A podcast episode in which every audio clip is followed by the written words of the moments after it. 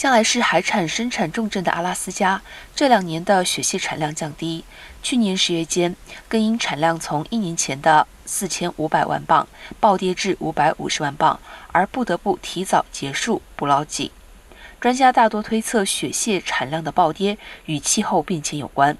美国国家海洋暨大气总署 （NOAA） 阿拉斯加渔业中心主任福伊表示，现在并没有具体的数据可以解释。